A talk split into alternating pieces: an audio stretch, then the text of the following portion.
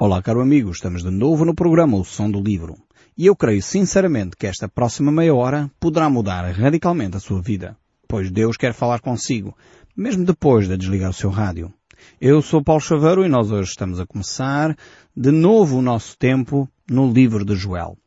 Nós vamos continuar a partir do verso 3, pois dedicamos bastante tempo a explicar esta preocupação que Deus tem para conosco em que Ele proclama, Ele declara aquilo que é a sua vontade para nós tomarmos muita atenção à sua mensagem. Então estamos neste capítulo 2 do livro de Joel, no Velho Testamento, e vamos ver a partir do verso 3. Diz assim então a palavra do nosso Deus. À frente dele vai fogo devorador, atrás chamas que brasa. Diante dele a terra é como um jardim do Éden, mas atrás dele um deserto assolado. Nada lhe escapa. Aqui temos de facto eh, esta declaração, e nós já temos dedicado vários tempos aqui a refletir sobre aquilo que Deus está a chamar a nação de Israel. E aqui temos então a, declaração do que vai acontecer com esta chamada praga de gafanhotos na terra de Judá. Por um lado, neste momento em que o profeta está a falar uh, ao povo de Judá, ela ainda parecia como um jardim do Éden, portanto um jardim, enfim, bonito, uh, bem arranjado, bem cuidado, uh, e certamente uh, depois desta praga passar, Judá ficará como um deserto, ficará assolada. O autor sagrado realmente descreve esta terra como uma terra bela, uma terra linda. Tudo crescia no campo, havia folhagem luxuriante, uma terra verdadeiramente bela para se viver. Mas depois desta praga de gafanhotos, nada havia, nada verde. Era como um deserto, era como uma terra queimada, era como se um grande incêndio tivesse deflagrado por todo o país e isto realmente declara o profeta uh, semelhante uh, ao dia do Senhor. O dia do Senhor será assim. Será um dia de grande assolação. E se nós tomarmos atenção, ainda que o profeta Joel está a olhar para um, um, episódio concreto que ele viveu e a nação de Judá viveram, mas de alguma forma este episódio concreto, marcado na história, uh, terá o seu simbolismo num futuro uh, próximo para nós, distante para ele, uh, como profeta. E nós relembramos aquilo que a Bíblia fala no livro do Apocalipse. Uh, e lá no livro do Apocalipse descreve quatro cavaleiros. Os quatro cavaleiros do Apocalipse. Uh, de facto, eles são descritos ali como sendo os cavaleiros da guerra, da fome, da morte e da destruição. será um período de grande assolação, um período onde realmente o homem que abandonou Deus eh, de alguma forma vai sofrer as consequências das suas próprias decisões. Jesus uh, declara isso no seu uh, famoso sermão profético e ele alerta para esse perigo. E aqui realmente Joel está a olhar para aquele episódio que a nação de Judá vai viver e aponta para o dia do Senhor que será uh, duas ou três vezes pior. Aquela situação que eles viveram será só um protótipo, é só um pequeno exemplo daquilo que será o dia do Senhor. Será um dia terrível para aqueles que rejeitaram a mensagem do Evangelho, a mensagem de esperança, a mensagem de transformação que Deus deu ao homem. E o verso 4 aqui do capítulo 2 do livro de Joel, ele diz, a sua aparência como de cavalos e como cavaleiros assim correm. O profeta mostra aqui então a semelhança uh, que há entre esta praga de gafanhotos que assolou a nação de Judá e uh, a devastação causada por um exército uh, inimigo. Então, nesse sentido, ainda que Judá parecia um jardim, parecia-se como o jardim do Éden, ele iria ser transformado num deserto. E isto nos dá uma ideia de como de realmente uma pessoa que vive longe uh, das expectativas, dos propósitos, dos desejos de Deus, onde uh, essa pessoa que vive longe desses propósitos uh, vai até o ponto em que ela chega.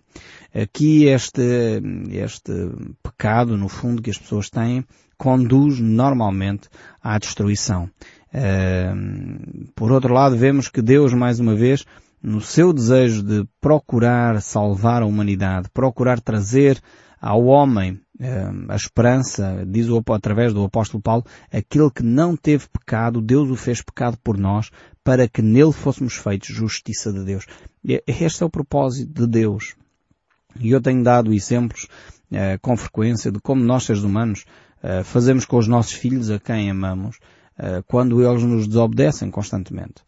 O nosso propósito como pais não é bater nos nossos filhos, não é discipliná-los, não é corrigi-los, não é dar-lhes um açoito quando de vez em quando nós não temos isso como prazer. Eu pelo menos não tenho. Imagino que a maior parte dos pais não tem prazer nisso.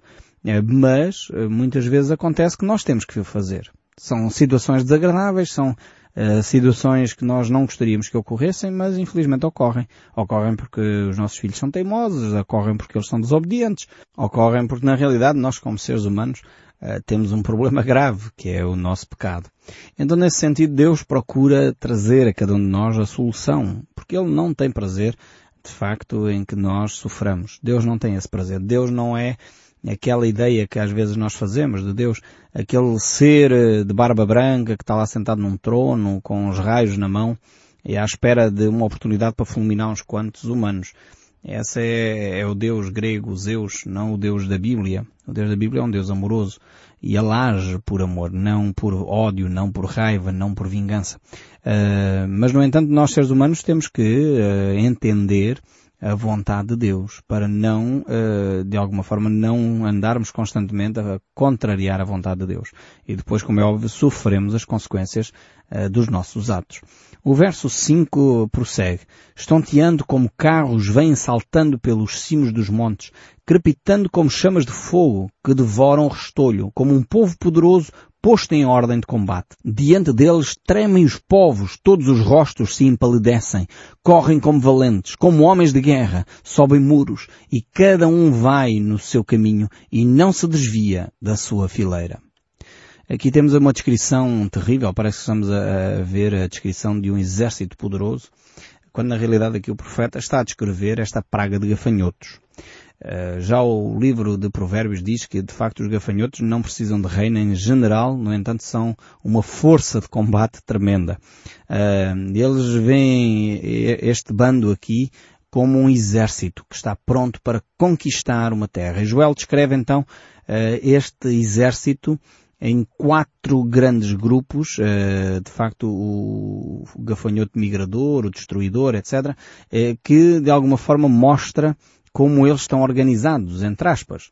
Uh, estes bandos de gafanhotos são como um grande exército.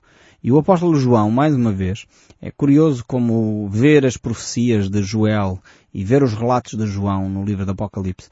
Eles têm muita semelhança em alguns aspectos. Vejamos assim o capítulo 9 do livro do Apocalipse, verso 1 a 4. Veja se consegue perceber aqui as semelhanças entre a descrição de Joel e as semelhanças eh, com a descrição de João. Diz assim, o quinto anjo tocou a trombeta e viu uma estrela caída do céu na terra e foi-lhe dada a chave do poço do abismo. Ele abriu o poço do abismo e subiu fumaça do poço, como fumaça de grande fornalha, e como a fumaceira saía do poço e escureceu o sol e o ar. Também a fumaça saíram gafanhotos para a terra, e foi-lhes dado poder, como quem tem os escorpiões da terra, e foi-lhes dito que não causassem dano à erva da terra, nem qualquer coisa verde, nem a árvore alguma, e tão somente aos homens, que não têm o selo de Deus sobre as suas fontes.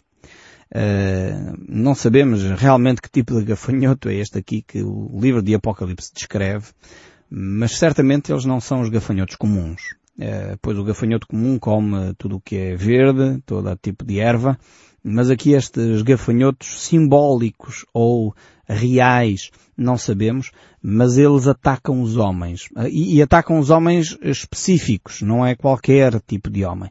Atacam aqueles que não são cristãos, aqueles que não têm o selo de Deus, de acordo aqui com o livro de Apocalipse, aqueles que não tomaram a decisão de seguir a Deus, de seguir a Cristo.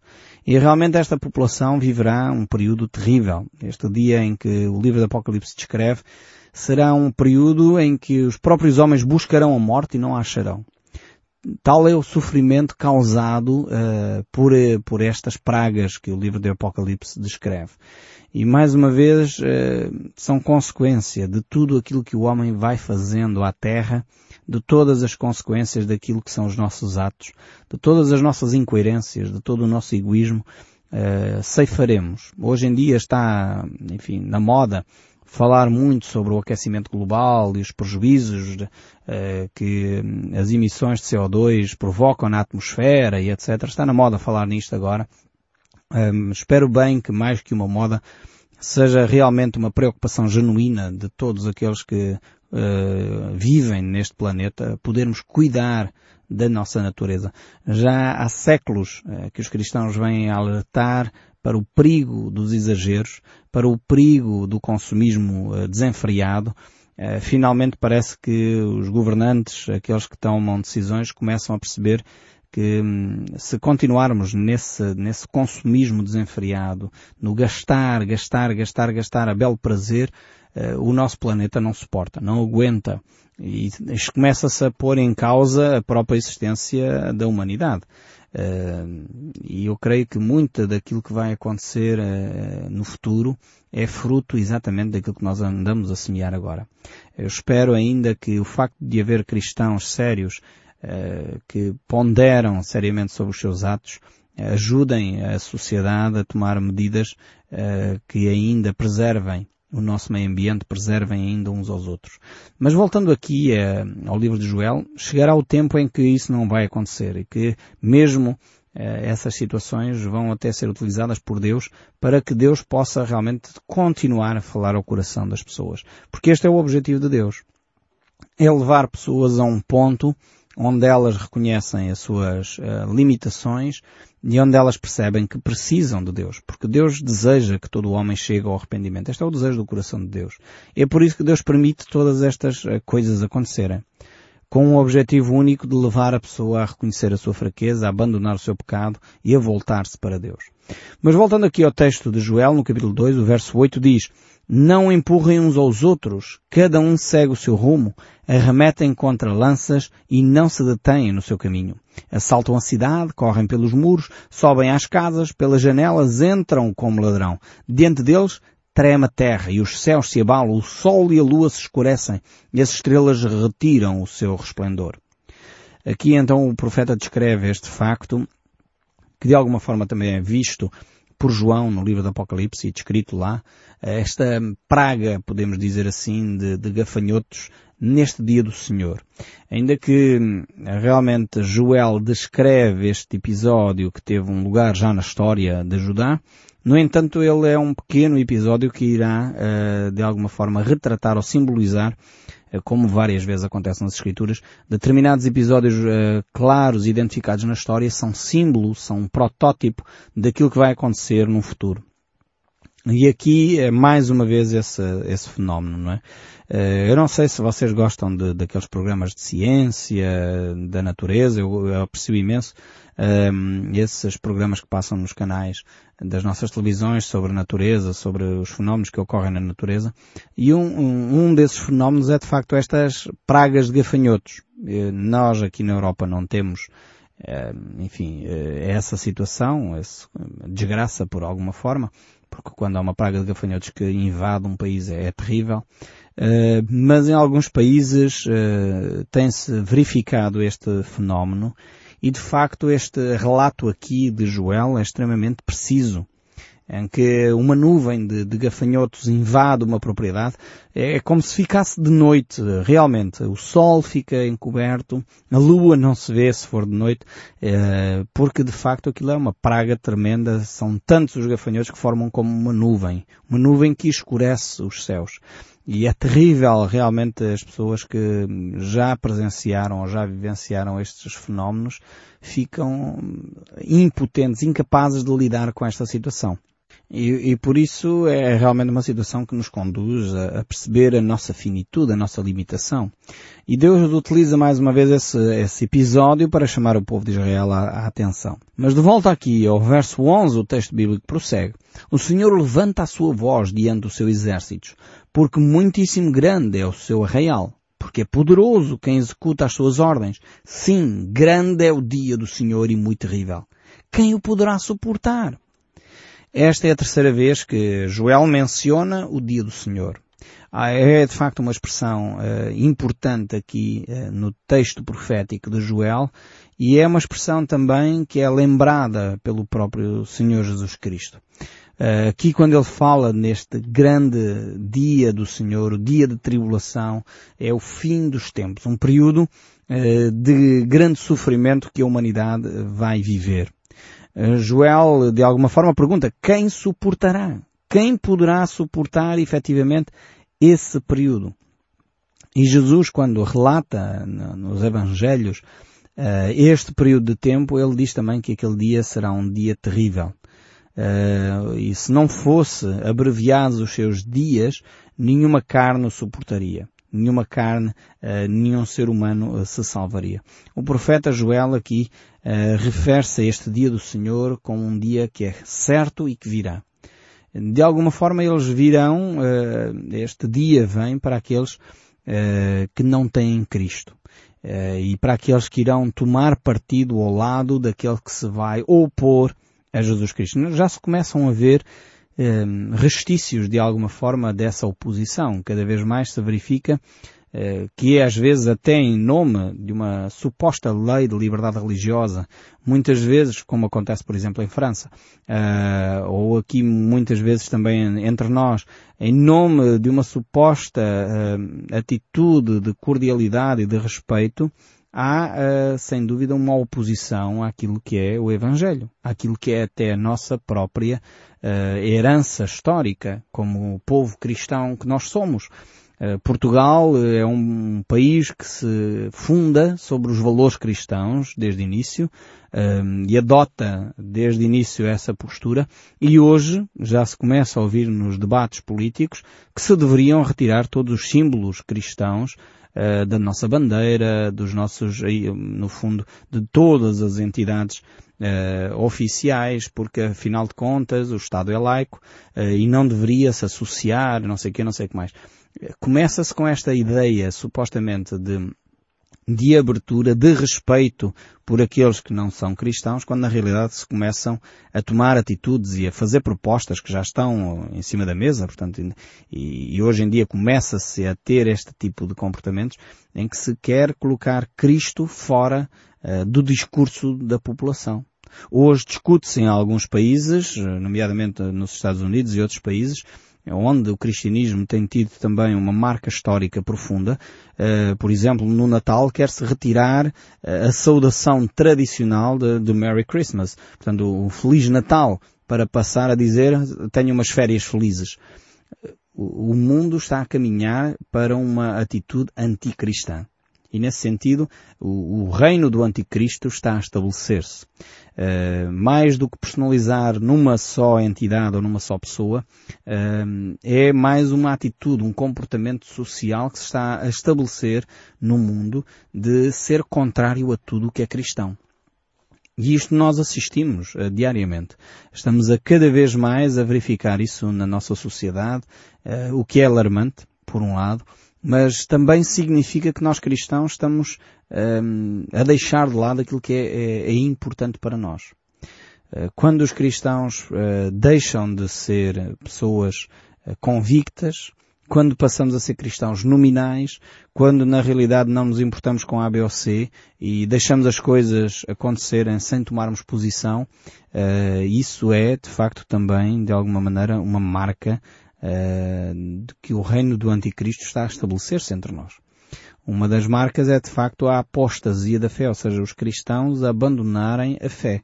É necessário, sem dúvida, voltarmos àquilo que é as premissas básicas do cristianismo, a uma atitude mais ligada a Deus, uma atitude mais preocupada com o próximo, uma atitude onde o amor é a marca decisiva dos relacionamentos. E isto o mundo não conhece aqueles que não têm Cristo não conhecem. E por isso, hum, quando Deus estabelecer o seu reino na terra, o mundo vai ficar uh, surpreendido por um lado e vai querer batalhar contra esse tipo de valores. E é o que Satanás está a fazer. Ele irá tentar, por todos os meios, levar as pessoas uh, a ficarem em oposição ao cristianismo, em oposição a Cristo, e defendendo assim eh, valores de libertinagem, valores de corrupção, valores que até parecem, humanamente falando, uh, lógicos, mas na realidade são opostos aos valores de uma sociedade mais saudável. Por isso mesmo, Deus levanta a sua voz para chamar a atenção do seu povo, para chamar a atenção de cada um de nós. Porque Ele é poderoso para executar as suas ordens. Ele é poderoso para fazer a sua vontade. Mas Deus quer que cada um de nós chegue por si mesmo à compreensão dessa relação com Deus. Chegue à compreensão do seu amor. Chegue a compreender que Deus age em nosso favor e Deus simplesmente quer um relacionamento e uma sociedade mais saudável.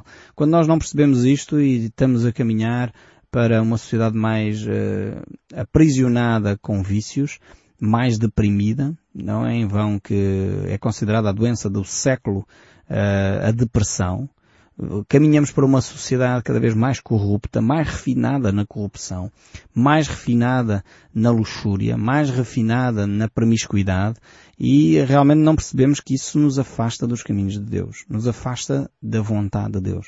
E é por isso que Joel nos desafia, grande é este dia do Senhor, muito terrível, quem poderá suportar? E ainda o verso 12 diz, ainda assim, agora mesmo, diz o Senhor, convertei-vos a mim de todo o vosso coração, e isso com jejum, choro e pranto.